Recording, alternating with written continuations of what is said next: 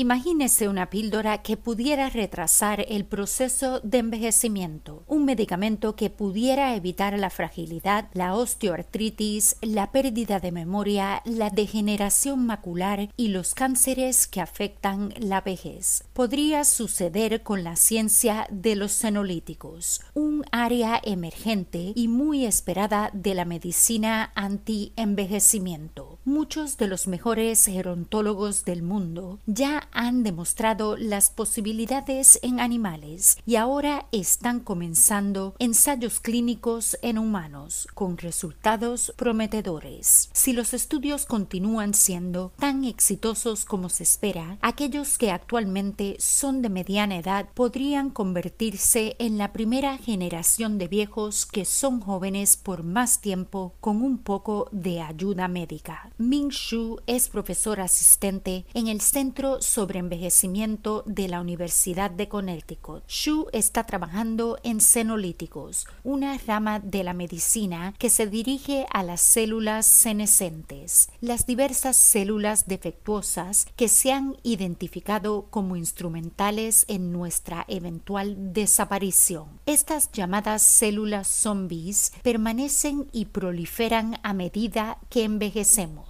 emitiendo sustancias que causan inflamación y vuelven senescentes a otras células sanas, lo que en última instancia provoca daños en los tejidos de todo el cuerpo. Shu formó parte de un equipo de la clínica Mayo, un centro médico académico en Minnesota que utilizó un llamado truco genético para deshacerse de estas células senescentes para mejorar significativamente la salud y la vida útil de los ratones. Los ensayos en senolíticos inicialmente se dirigen a afecciones específicas, como la degeneración macular relacionada con la edad, el glaucoma y la enfermedad pulmonar obstructiva crónica que incluye enfisema. La mayoría se encuentra en etapas incipientes, trabajando en roedores o tejido humano en placas de Petri, aunque un pequeño ensayo temprano en humanos ha mostrado una mejora en la distancia que los pacientes podían caminar. Se espera que eventualmente haya una serie de medicamentos senolíticos que podrían apuntar a diferentes tipos de células senescentes, pero actualmente gran parte de la investigación investigación ha involucrado una combinación de un medicamento contra la leucemia llamado desatinib y quercetina, un polifenol común en las plantas.